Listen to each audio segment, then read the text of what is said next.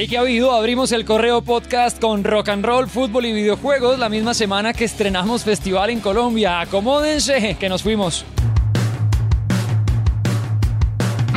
Y es que el mundo del rock en español vuelve a ser protagonista. Bueno, Siempre, siempre ha sido protagonista, pero mucho más en este 2022, porque en septiembre, exactamente el 24 y 25, en el Parque Simón Bolívar, cuando nos encontremos con el Festival Cordillera, volveremos a cantar en nuestro idioma. Lo anunciamos esta semana en Radioactiva, respaldado por Ocesa y Páramo, el festival que tendrá un encuentro entre sonidos latinoamericanos, y más que necesario, después de aquella fiesta que también iba a supuestamente traer a muchos de esos artistas que nos han marcado, y bueno, nunca pasó, es que nunca nunca existió. Pues momento de la revancha, porque el Cordillera sí viene con todo y repleto de himnos que cobijan nuestro idioma. Dos días, nuevo festival y presentaciones de, empiecen a anotar, Molotov, Caifanes, Fabulosos Cadillacs, Aterciopelados, Café Tacuba, Auténticos Decadentes, Maná, Totola Momposina, Petit Felas, Amigos Invisibles, Zoé, No Te Va a Gustar, sonidos por ejemplo como los que estamos presentando en Radioactiva, Conociendo Rusia,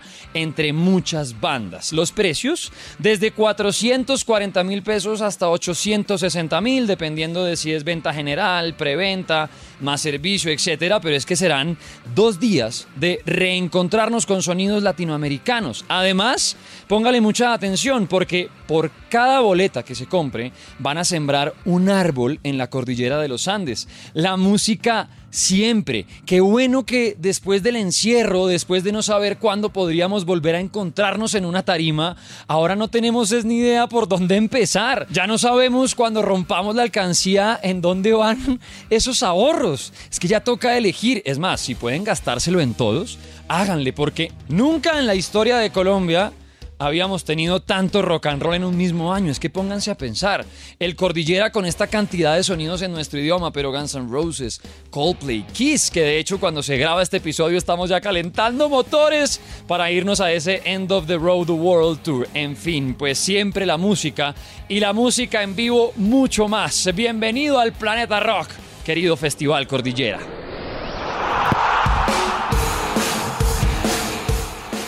Cambiamos de frente y de la música en vivo pasamos a la música pero en la cancha, a lo inexplicable y maravilloso del fútbol, porque esta semana a la Champions League y esa historia maravillosa que siempre escribe con la pelota pues hay que dedicarle mucho tiempo. ¡Qué cantidad de magia! Se jugaron las semifinales pendientes, las de vuelta, y por un lado apareció Luchito Díaz, oh mi colombiano de Barrancas para el mundo para rescatar al Liverpool que se ahogaba. En la ida, el equipo de Klopp ya había ganado 2 a 0 al Villarreal, pero en el partido de vuelta se complicaron, tanto que el Villarreal incluso empató la serie. Lo iba ganando 2-0, pero para el segundo tiempo entró Luchito Díaz, el colombiano, y lo cambió todo, con asistencia, electricidad, talento y claro, hasta gol. Al final el Liverpool ganó 2-3, se metió en la final y claro, esperaba rival de ese capítulo más que tenía que escribir el rey de Europa. El equipo con más mística y corazón de este planeta, el Real Madrid, que perdió 4-3 en la ida contra el Manchester City y en la vuelta, en un partido muy complicado que no mostraba pues gol por ningún lado, que se le iba acabando el tiempo, pues faltando 20 para el final, se encontraría el Real Madrid de frente con un golazo un golazo del Manchester City que ya parecía eliminar al Madrid, porque no le quedaba tiempo para empatar esa serie, para buscar una oportunidad nueva, pues el panorama pintaba muy complicado, había que marcar dos goles en menos de 15 minutos.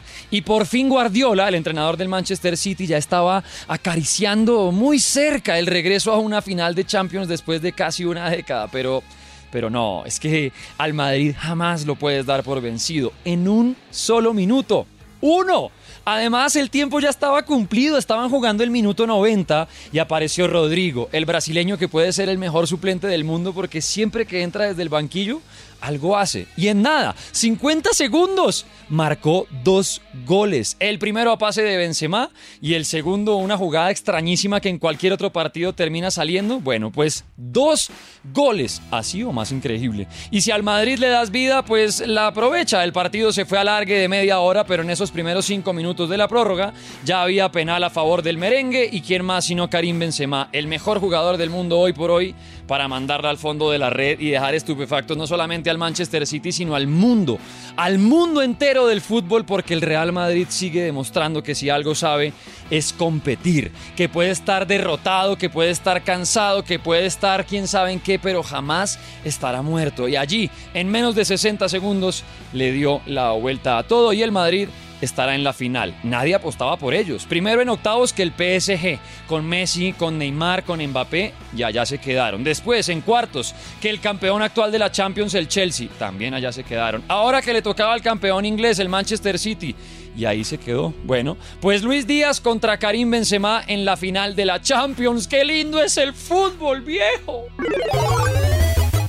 Y para irnos, el mundo de los videojuegos y los personajes que nos enamoran de mundos fantásticos. De hecho, pues les cuento y les recomiendo la entrevista con Benedict Cumberbatch, o más conocido como Doctor Strange, porque justo en la semana del estreno a nivel mundial de la película hablamos con el protagonista, todo lo encuentran en radioactiva.com. Y lo que sí aprovecho es para contarles que se viene el Summer Game Fest, uno de los directos más importantes, lo que pinta mejor en el mundo de los videojuegos tras la cancelación del E3, de tantos espacios donde a quienes nos encantan estos títulos y estos videojuegos, pues nos enterábamos de lanzamientos y demás. Agenden 9 de junio a las 8 de la noche hora de España, es decir, una, 2 de la tarde hora de Colombia, se transmitirá el Summer Game Fest presentado por Geoff Keighley, el conocido presentador de, pues, de estos eventos de videojuegos. Así que podemos irnos preparando para conocer lanzamientos, para ir entendiendo cuáles videojuegos definitivamente no llegan este año, cuáles se van a anunciar y por supuesto, ojo,